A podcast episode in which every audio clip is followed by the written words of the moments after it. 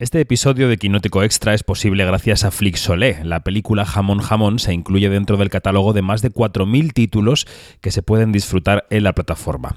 Ahora puedes suscribirte por solo 3,99 euros al mes y además dispones de 14 días de prueba gratuita. Entra en flixolé.com para obtener más información. Quinótico Extra, el podcast de Quinótico para saber más con David Martos. quinótico.es. Nuevo capítulo de Quinótico Extra en la colaboración que están manteniendo este año Flixolé y Quinótico para ir rescatando joyas del catálogo de Flixolé e irlas poniendo en valor con estos podcasts. Y como el próximo 5 de abril se cumplen 10 años de la muerte de Vigas Luna, hemos pensado que sería bueno rescatar una de sus grandes películas, una de las integrantes de la llamada trilogía ibérica, que es Jamón Jamón, que se estrenó hace 30 años y un poquito, porque se estrenó en el Festival de Venecia del año 1992. Dani Mantilla, buenos días, ¿cómo estás? Eh, pues aquí con ganas de, hablar de una película que me gusta muchísimo y al mismo tiempo escuchando mariachis en Barcelona, así que no te digo más. ¿Tienes mariachis de fondo? Sí, sí, sí, sí, estoy viviendo una experiencia completa aquí en un parque de Barcelona mientras eh, sigo el DA, que lo podéis leer en, en Quinótico, y ahora, pues básicamente estoy escuchando perros, niños y mariachis. Es un poco. gracias. Yo soy entre perro, niño y mariachi, me, sitúo. Eh, es un poco Vigas Luna, ¿eh? porque él, a él le gustaba que la vida se reflejara en las películas. O sea que estás en un poco un ambiente de Vigas Luniano, digamos. Total. Bueno, oye, antes de empezar, eh, te quería eh, poner una canción. Te voy a poner el bolero final de la película. Mira, escucha deja tus labios en mis labios palpitar. Hazmelo otra vez, que quiero amarte como nadie te ha de amar. Hazmelo otra vez, esa caricia que me hiciste conocer, que hoy desde el fondo de mi piel cuando termines de y hazme otra Es que nada mejor para ambientarnos que la banda sonora de las pelis y este bolero de amor arrebatado es el que suena en Jamón Jamón al final, después de ese duelo a garrotazos que recuerda a Goya, a la España que fratricida, que lucha y que nos deja con un con los ojos muy abiertos viendo la película. Yo, Dani, la verdad, eh, la había visto hace mucho tiempo, pero la volví a ver en la última Seminci cuando homenajearon a Vigas Luna. Hicieron un homenaje al maestro por los 30 años de Jamón Jamón. Y lo cierto es que verla en pantalla grande me sacó los ojos de las órbitas. ¿Tú, cuál fue tu, ¿Cómo recuerdas tu sensación después de ver Jamón Jamón? Que, pues me da mucha envidia porque yo no he tenido la suerte de verla en, cine y la descubrí hace tres años. Eh, porque dice, venga, voy a verla una vez, porque no puede ser que, esta película, em, de la que he visto escenas, he escuchado hablar, he hablado alguna vez sin, haber visto incluso, realmente no la conozca a fondo, porque para mí mi entrada a Vigas Luna fue eh, siendo un adolescente a Son de Mar, ¿vale? Esta película con Jordi Moya, que ya estaba aquí hablando otra vez con él, y con Leonard Walding. Y de repente me pareció una película impresionante. Eso es una forma que, que me pareció un viaje sensorial, eh, de sabores, erótico y una película que, suena muy casposo generalmente decir esto, pero creo que en este caso es real. Es una película que hoy, por muchas razones, no tanto la, corrupción política, que también creo que es una de ellas, eh, hoy no se podría hacer. También porque no hay nadie como Vigas Luna ahora mismo haciendo cine.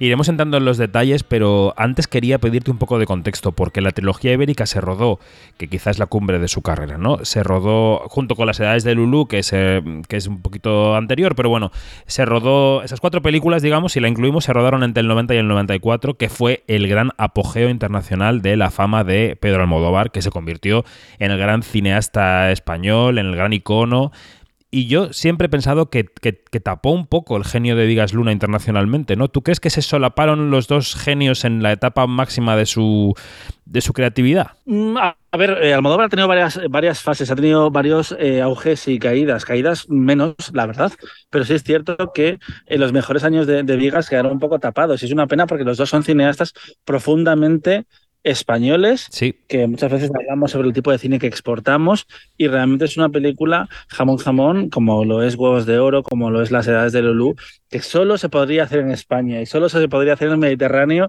y solo lo podría hacer una mente tan desvergonzada, que yo creo que es una de las palabras con las que podemos de- definir a, a Vigas Luna. Efectivamente. Mira, decíamos, la película se estrenó en el Festival de Venecia en 1992, la edición 49. Allí la película se llevó uno de los Leones de Plata porque hubo un empate a tres en el segundo premio del festival.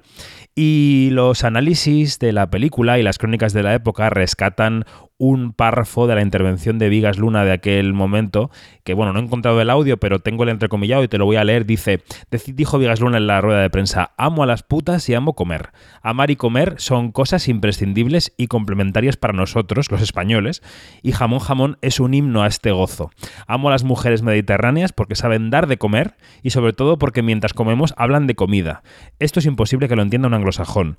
El amor y la belleza se disfrutan comiéndolos. Claro, esto es políticamente incorrecto incluso la rueda de prensa, Dani. Quiere decir que la cosa... No, pero además, pero, en el fondo encaja muy bien con, con la película que se estaba premiando y que se puede ver ahora 30 años después. Estamos hablando de unos personajes que dicen que eh, los pezones de Penélope Cruz saben a tortilla de patatas. Quiere decir, es una cosa que cuando la ves dices, un momento, ¿esto va en serio? ¿Es una parodia? ¿Qué es exactamente?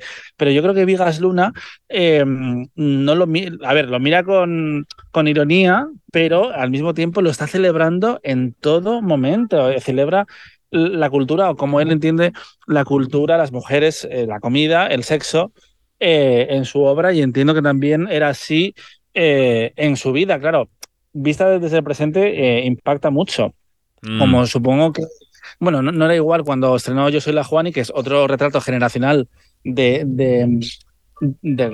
hombres, mujeres, clases bajas, eh, la cultura popular, que es lo que a él le ha interesado siempre relatar, en realidad. Eh, porque cuando se puso un poco más intenso, entre, eh, entre comillas, con Son de Mar, por ejemplo, no le salía tan bien como, como esa trilogía ibérica. Y por cierto, que una cosa que sí hay que destacarle a, Vigas Luna, que Pedro también ha sido evidentemente un gran director de actores, pero recordemos que quien descubrió a Javier Bardem, a Jordi Moya y a Penélope Cruz fue Vigas Luna. Vamos, que además- vamos por partes. Espera un momento, Dani. Vamos a sí, escuchar. sí, sí. Es que como vamos pasando de una cosa a otra, escuchemos ese momento Claro. en el que en los eh, pezones de, de Penélope Cruz sabían a tortilla de patatas. Recordemos que es una película muy metafórica, una película muy especular. Entonces, al principio de la película hay una escena similar con Jordi Moya, que es el novio de Penélope Cruz, hijo de industriales que fabrican calzoncillos, que le come los pechos y le dice, tus pechos están riquísimos, ella le dice, ¿a qué saben? Y él le dice, bueno, pues a nada, ¿no? No saben a nada. Pero luego, cuando ya empieza su relación con Javier Bardem, lo que le dice Bardem es esto. ¿En qué piensas? Nada. Que tener un armario solo para los zapatos tampoco es tan importante. ¿Te gustan? Me encanta su sabor. ¿Y a qué saben? A jamón. A jamón. De patatas. Mm, cebolla. Mm. Bueno, tiramos de ese hilo que tú, que tú lanzabas, Dani, de la, del descubrimiento de Penélope Cruz, de Javier Bardem, de Jordi Moya. Eh, vaya ojo, ¿no? Porque Penélope Cruz decían que se había presentado al casting de las, las edades de Lulú, que Vigas Luna eh, tenía 14 años en ese momento, o similar, que Vigas Luna le había dicho, oye, no, eres muy pequeña, pero me quedo con tu nombre, y luego la llamó para, para jamón jamón, ¿no? A ver, ¿cómo será eh, el, el- escenario para que le dijera a Vigas Luna eh, que, en plan, no, no, no, no, no, no, no, que, me- que, que- que si hago eso contigo me meten en la cárcel directamente. y se reencontraron ahí en Jamón Jamón, pero en las edades de Lulú fue la película, por ejemplo, con la que debutó Javier Bardem, que además eh, es un actor que durante sus primeros años eh, representó el, el erotismo más salvaje eh, del cine español, yo creo, en esas películas precisamente con Vigas Luna, que de vez en cuando ha recuperado ese magnetismo sexual, como podía ser de otra forma en Vicky Cristina Barcelona, la película de Woody Allen donde se reencontró con, con eh, Penélope Cruz. Pero eso, eso, esa mirada la tenía eh, Vigas Luna. Y curiosamente, eh, eh, Almodóvar le dijo lo mismo a Penélope la primera vez que se conocieron y le dijo, algún día tú y yo vamos a trabajar juntos, pero todavía no ha llegado ese momento porque estás como muy verde. Y de repente llega Jamón Jamón, que se convierte en España en un fenómeno absoluto, tuvo más de 10 nominaciones a, los Goya, se llevó el premio en Venecia, como tú has dicho, y es una película absolutamente generacional y, icónica que... Um, me encantaría eh, ponérsela a cierta generación de, de, espectadores que igual te dicen, es una españolada. y es que a Vigas Luna le fliparía que le dijeras que jamón Total. jamón es una españolada. Totalmente, como, totalmente. Gracias, es lo que quería hacer. Sí. Oye, ¿tú por qué crees que, ¿En qué crees que se, que, que se, basa o que radica la química entre Penélope Cruz y Javier Bardem que se ve desde el primer plano que comparten ¿no? en la película. Eh, la madre de Jordi Moya, eh, que es la, la, actriz Estefanía Sandrelli, eh, contrata, digamos, entre comillas, a Javier Bardem para que seduzca a Penélope Cruz y que así abandone a su hijo porque lo, la considera muy poco para él. Entonces él se acerca una noche a su casa, le mete un ajo por el culo a un cerdo, el cerdo sale hacia la carretera y entonces él avisa y dice, oye, tu cerdo está en la carretera y tal. Y entonces esos primeros planos siguiendo al cerdo que, comp que, comparten los dos, ya dejan clara la química que tienen, ¿no? ¿En qué crees que se basa, Dani? Eh, a ver, Penélope y, Javier, cuando empezaron a salir en la época de Vicky y Cristina de Barcelona, eh, insisten y han contado las pocas veces que han, hablado, de su relación, porque es cierto que ellos nunca han sido muy dados a compartir su vida privada, un poco más en Estados Unidos que en España, pero ellos siempre dijeron que en Jamón, en Jamón Jamón nunca pasó nada, que realmente fue cuando se reencontraron eh, 15 años después en el rodaje de la peli de Woody Allen. Pero claro, tú ves la película y dices, ¿seguro? ¿Seguro que no, que no pasó nada? En claro, que yo entiendo que además Javier Bardem en esa época ya era mayor de edad, pero Penélope Cruz era menor de edad. Eh, aunque era mm, social, política y legalmente era otra época, España, realmente, para según qué cosas pero eh, han contado este relato. No sabemos si es verdad o no, pero es cierto que desde que comparten escena por primera vez es una cosa absolutamente explosiva y que es curioso porque solo hemos podido disfrutar de ello a través del cine, porque efectivamente eh, son, son muy privados y de vez en cuando han aparecido en los Goya, en los Oscar, pero, pero siempre, claro, es un contexto mucho más, más oficial. Pero tú ves a estos personajes al guarro y a la jamona, como se llaman uh -huh. ellos mutuamente, en otra de esas escenas eh, inolvidables, y es que saltan chispas. Y venga, a veces. Eh, eh, vamos a escucharlo. Sí, venga, vamos vale, vamos. Venga, hombre, ven, no tengas miedo. ¿Tú sabías que el jamón da ganas? Hostias. Cago en la leche. Chúpate el dedo. ¿Por qué no me lo chupas tú? Eres un cerdo. Y tú una jamona. Tú y yo nunca vamos a ser amigos, ¿eh? Lo único que podemos hacer es follar. ¡Eres un guarro! Y tú una jamona. Venga, habla de las chispas. Claro, a, a, veces hay química increíble en una película, a pesar de que los actores se llevan fatal, que eh, a veces el propio Hollywood Babilonia se alimenta de esa leyenda, pero es cierto, yo recuerdo hablar con Roger Mitchell, director de Notting Hill, y que estaba comentando eh, con esta película que eh, inauguró San Sebastián hace unos años, Black, que era... Blackbird, ¿no? Bueno, Blackbird, exacto. Eh, y dice, no, es que la química es algo que o se tiene o no se tiene. Tú puedes trabajar, evidentemente, porque el trabajo de los actores es preparar las escenas o demás, eh, pero a veces si no hay conexión ninguna, eh, no se puede forzar. Y de la misma forma, si te llevas fatal, pero eh, esa chispa existe, hay magia delante de una pantalla. Y yo le dije, como en Notting Hill, Roger. y se echó a reír. No comen, no comen, pero claramente porque la, la leyenda dice que que Julia Roberts y Hugh Grant nunca se llevaron bien, pero eh, tú veías la película y eso eran fuegos artificiales. Y esos fuegos es lo que, lo que um, sentimos cuando comparten escena la hija de puta, que es como la llama, es que es fuerte esto, ¿eh? Y los créditos, efectivamente. Como llama a, los personajes que dices, la deshumaniza, es que deshumaniza al hombre también por igual. En ese sentido, yo creo que, um, bueno, es la forma de contar historias de, de, de, de, Vigas Luna. Y quería invitarte, ya que estamos escuchando audios y recordando cosas, a una anécdota que a mí me parece maravillosa y que es Penélope Cruz en el año 93, en una alfombra roja donde se presenta la película, pues está en un programa tipo Conté de tarde, no me acuerdo exactamente cuál, cuál es el referente exacto, y le pregunta la reportera eh, de qué va su última película. Y eh, Penélope Cruz, básicamente, un audio que supera creo que el minuto, pero te juro que merece la pena cada segundo Ujú, eh, ujú. escuchar a Penélope como ella resume a su manera la película con ese lenguaje tan característico de Penélope que aún hoy yo creo que se sigue eh, manteniendo parte de esos, de esos orígenes madrileños y más humildes de, de los que tiene ahora, porque ella es una superestrella, pero Penélope era uno de nosotros y en el 93 cuando contó cómo veía ella jamón jamón, lo seguía haciendo. Atención. Trabajo en una fábrica de calzoncillos y el dueño de la fábrica es el padre de mi novio. Entonces, de repente me quedo embarazada y mi novio, se lo cuento a mi novio y decidimos, nos queremos mucho decidimos casarnos. La madre de mi novio se entera de esto y, se pone como loca. Dice que su hijo no consiente que su hijo se case con una simple operaria de la fábrica, que no, que no tiene dinero y que tiene clase, ¿no? Y entonces empieza a mover los hilos para, para que su hijo me deje, ¿no? Contrata a un tío, Javier Bardem, que hace de chulito, no sé qué, para que me persiga, para que nuestra relación se rompa, ¿no? Y este tío que empieza a perseguirme por dinero, porque le, Estefan, eh, Conchita le va a comprar una moto, un Mercedes, no sé qué, al final termina enamorado de mí. de- Yo termino obsesionada con él, termino enamorada también y abandono a mi novio por él. Eso es una parte del lío, porque luego Ana Galena tiene otro lío con Juan, con Juan Diego, con Estefanía Sandrelli, con... Hay tres y tres, ¿no? Entonces, eso es solo parte, imagínate, por, ¿sabes? comprendes por qué me lío yo cuando tengo que contarlo, ¿no? madre mía, madre mía, el audio, me encanta, me encanta.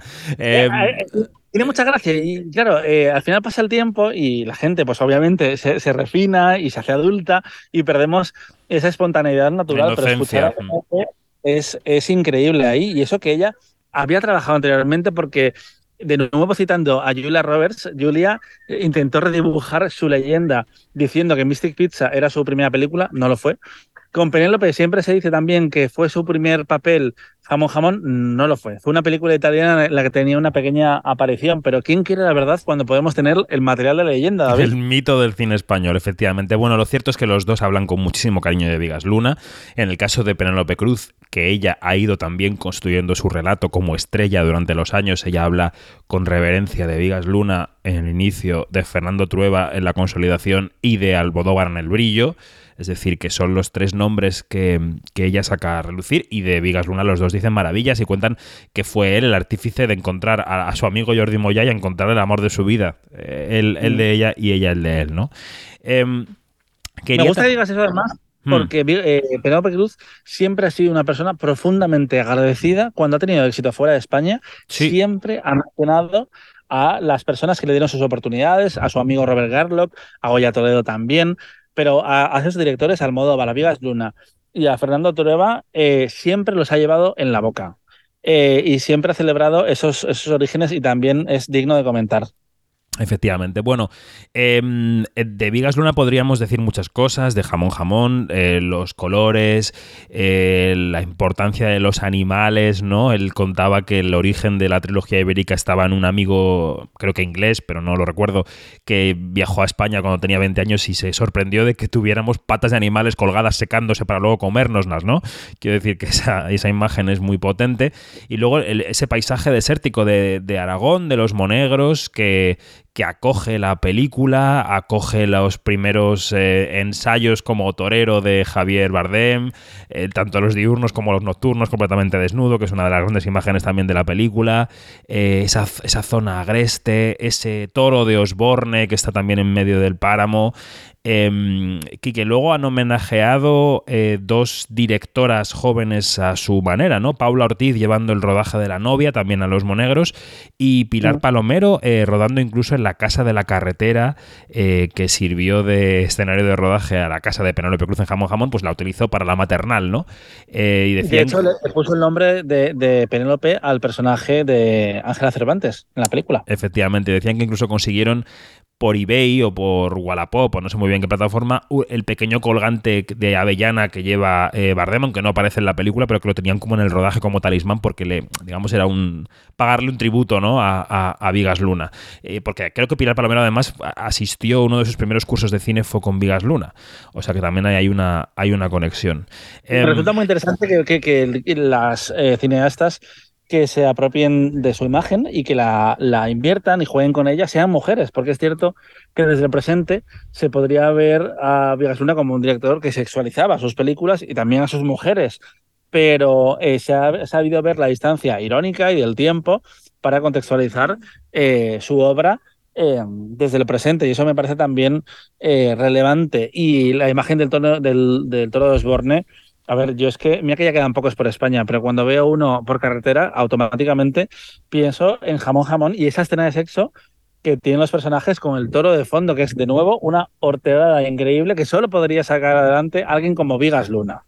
Efectivamente, efectivamente. Bueno, contaba Jordi Moya que él tenía que romperle los huevos al toro de un puñetazo y que no lo conseguía porque eso es de metal. Entonces que lo soldaron casi hasta el límite y que él al final se dejó el puño y pudo romperle los huevos al toro y que luego los tenía colgados eh, Vigas Luna en casa. O sea, lo tenía como trofeo. Así que la historia es interesante. Quería también eh, eh, comentar contigo un aspecto que me llamó la atención cuando vi la película por segunda vez. Eh, a lo mejor no caí en la primera, pero era esa tendencia del cine español de los 90 a contar actores extranjeros y a doblarlos en las películas. Aquí están Ana Galiena, eh, que hace de Carmen y que es la puta, la madre de Penélope Cruz, y... Y Estefanía Sandrelli, que es la madre de José Luis, que es eh, Jordi Moya, que las dos son extranjeras y a las dos las doblan en la película. Y esto era una práctica bastante habitual. Me acuerdo, por ejemplo, de Armando de Ratza en El Día de la Bestia, que hizo lo mismo eh, Alex de la Iglesia en el 95, o de Peter Coyote en Kika, que lo hizo modo bar con él también, ¿no? Era una práctica que se hacía en los 90, Dani. Claro, y teníamos también, por ejemplo, a Francesca Neri en Las Edades del Blue, que trabajó con Bardem y se reencontraron con Almodóvar en eh, Carne Trémula siete años después, con la adaptación, una de las pocas adaptaciones que ha hecho Pedro a lo largo de su carrera. Sí, yo creo que es una concesión que se quedó ahí, que no sé muy bien por qué, que es cierto que le daba cierto aire de artificialidad a las películas, que en el fondo al mismo tiempo eran profundamente naturales, porque si algo son eh, Vigas Luna y Almodóvar son naturales dentro de su, de su universo. Claro, tú escuchas una película de Almodóvar y, sabes que es una película de Almodóvar y con Vigas Luna al mismo tiempo. Y es curioso cómo combina lo artificial y lo natural y lo espontáneo eh, con, mm, de una forma muy orgánica y, eso también se representa en la elección de los actores. Y, sí me llama atención que eso se ha dejado, porque tampoco eran exactamente coproducciones, que sí es cierto que en, los años 2000 ya últimamente se estima, se hace menos, pero había muchas películas que eran coproducciones europeas y había actores, eh, el puente de San Luis Rey, esas cosas, eh, eh, películas como muy extrañas, con actores de todas partes que, que mm, generalmente no salían bien esas películas, por lo que sea, pero eso eran decisiones artísticas que hacían ellos y que a Pedro y a Vigas le salía bien. Sí, sí, sí, sí. Y que además, bueno, se llegó a una convención con el público. Es verdad que el cine español ha cambiado mucho. El cine español tenía una imagen de cine mm, eh, alejado de los estándares americanos, que eran los que consumía la gente, de cine doblado, sobre todo, irónicamente, ¿no? Y, bueno, ha, ido, ha ido evolucionando hacia un naturalismo. Yo creo que el cine abrazado, español ha abrazado el naturalismo de una forma brutal. El cine, digamos, de, entre comillas, de prestigio. Luego, evidentemente, siguen las, las comedias de público ahí, ¿no? Pues a Santiago Segura, vemos ahora las de José Mota. Pero bueno, quiero decir que ahí están las dos líneas en el cine español y el cine español de prestigio, como en su momento podía ser Jamón Jamón o podía ser el de Almodóvar, ahora ha abrazado el naturalismo de una forma impresionante. Eh, veíamos en en Málaga a quienes podrían ser herederos de este cine un poco más metafórico, que pueden ser los Burning Percebes, ¿no? Con el increíble caso del Golem. Pero em, en general el cine ha abrazado el naturalismo. Yo creo que eso es así. Dime. Sí, sí, sí, no estoy de acuerdo. Además, eh, han vuelto los actores no profesionales, que están muy de moda, particularmente con, con las directoras, y eso, eh, quieras que no, le da una autenticidad a, las películas que en los 90 no era tan, tan habitual encontrar. Y es que Vigas Luna, en esa época, como decíamos, lo era todo. El, el año 92 eh, que es cuando estrena Jamón Jamón, también eh, se le encarga la campaña de Navidad de Freixenet, que la hacen, atención, Antonio Banderas y Sharon Stone. Madre mía. Madre mía, vaya plantel. Dirigida y escrita por, por el propio Vigas. Mm. Vamos a recordar que el guion de Jamón Jamón lo escribió Vigas Luna junto con Cuca Canals. También es em, ¿no? Eh, gracioso, irónico ver que una mujer coescribió el guion de, de Jamón Jamón con Vigas Luna y tiene diálogos también de Kim Monzó, ¿no? De diálogo adicional, dice IMDB. Bueno, en las entrevistas él, eh, Vigas Luna le atribuyó diálogos clave de la película a, Kim Monzó. Y yo quería recordar que yo eh, conocí a Vigas Luna em, en una eh, Seminci antes de que se muriera. Se murió hace 10 años, como hemos dicho, pues yo le conocería, le conocería, le puedo entrevistar, ¿no? En la Seminci sería del 2011 o 2012, no recuerdo exactamente el año. Em, y recuerdo que él hacía una reflexión que se me quedó grabada. No recuerdo exactamente el contexto de la entrevista, pero sí recuerdo una reflexión que hizo y que a mí se me quedó grabada porque yo, Dani, te voy a decir una cosa, yo me duermo mucho en las películas. Quiero decir, a mí me pasa que cuando estoy... por aquí. No, no, no, nada, nada, no, sin, juicio. Sobre todo en los festivales, que son lugares en los que nos levantamos muy pronto, estamos cansados, vamos de un lugar para otro, de un lado para otro, y a mí, pues me pasa eso, que me, duermo en las películas. Entonces él, no sé por qué, sacó el tema de dormirse en las películas, cosa que a mí en ese momento pues me interesó mucho, ¿no? Y entonces él decía que no es que se durmiera en las películas que le aburrían, eh, todo lo contrario, sino que se dormía en las películas que le gustaban. Él decía, mm, si una Exacto. Decía, si una película me gusta mucho, me meto en su universo, me voy meciendo, me voy meciendo y me duermo y sigo completando la película en mi cabeza y a lo mejor me despierto a los 30 segundos o a los 2 minutos, pero he entrado plenamente en el universo de esa película a través de los sueños. Y eso me, se me quedó completamente grabado. Em, y lo digo mucho para justificarme. ¿Qué te parece? Vigas te legitima. Que por cierto, hablabas de Cuca Canals, que fue en Jamón Jamón donde empezó esa relación profesional de los dos que continuaron en Huevos de Oro, en La Teta y la Luna, La Camarera del Titanic, eh, Bola Perunt, donde también estaba eh, Penelope Cruz. Y, que es un nombre recurrente en su cine, que por cierto, que te sorprendía que fuera una mujer la que escribía ciertos diálogos. Eh, cuando has contado eso, me he acordado de Thelma Schumacher, que es la editora de las películas de, de Scorsese que cuenta que siempre le preguntan que como una mujer, eh, eh, bueno, iba a decir de su edad, no tiene la misma edad de Scorsese, los dos son mayores, eh, es responsable del montaje de esas películas tan violentas y tan sangrientas. Y dice, bueno, tendrías que verlas antes de que me lleguen a mis manos. Son, son mucho menos. Soy yo la que hace que, que sean más, más así sangrientas y las que llevan al límite. También son esos prejuicios que a veces tenemos eh, en, pues sí, en ciertas imágenes, personas y demás. Pero bueno, escuchamos otro, otro audio de Jamón Jamón, porque es que es una película que da mucho gustito, de nuevo, como decías, muy reconfortante, si te parece. Sí, eh, ¿cuál, ¿cuál quieres? ¿Qué escena te viene a la cabeza de toda la película? De todas las, de todas las escenas icónicas, porque la verdad es que tiene mogollón. ¿Cuál te gustaría que escucháramos? Pues mira, es que no es tan de, de, diálogo, pero la escena en la que Bardem agrede con una pata de jamón, a mí eso me parece historia de cine español. Pues venga, escuchamos.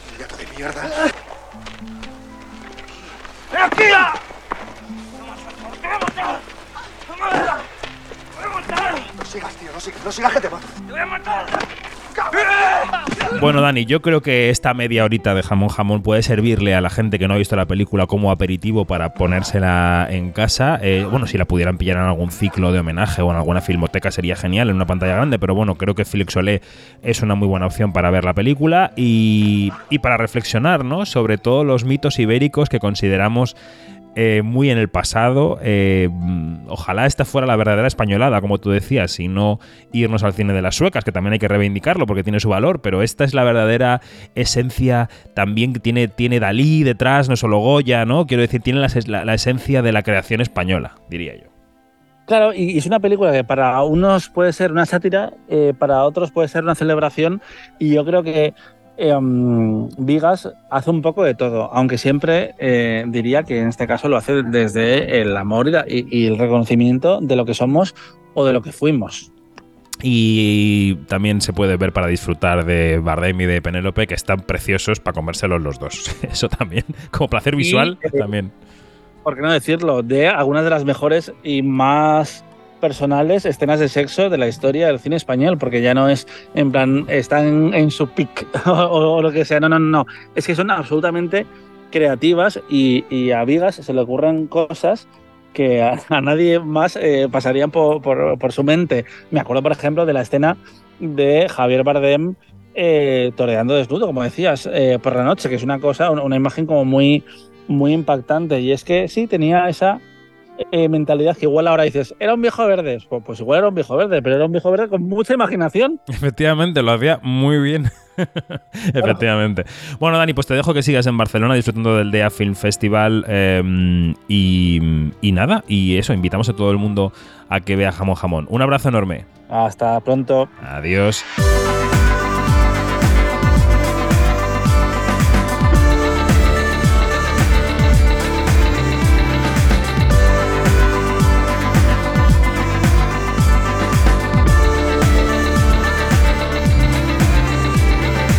Bueno, pues seguimos en Quinótico, Quinótico, primera con K, segunda con C, estamos en quinótico.es y en nuestras redes sociales donde somos pues también Quinótico, la primera con K y la segunda con C. Adiós.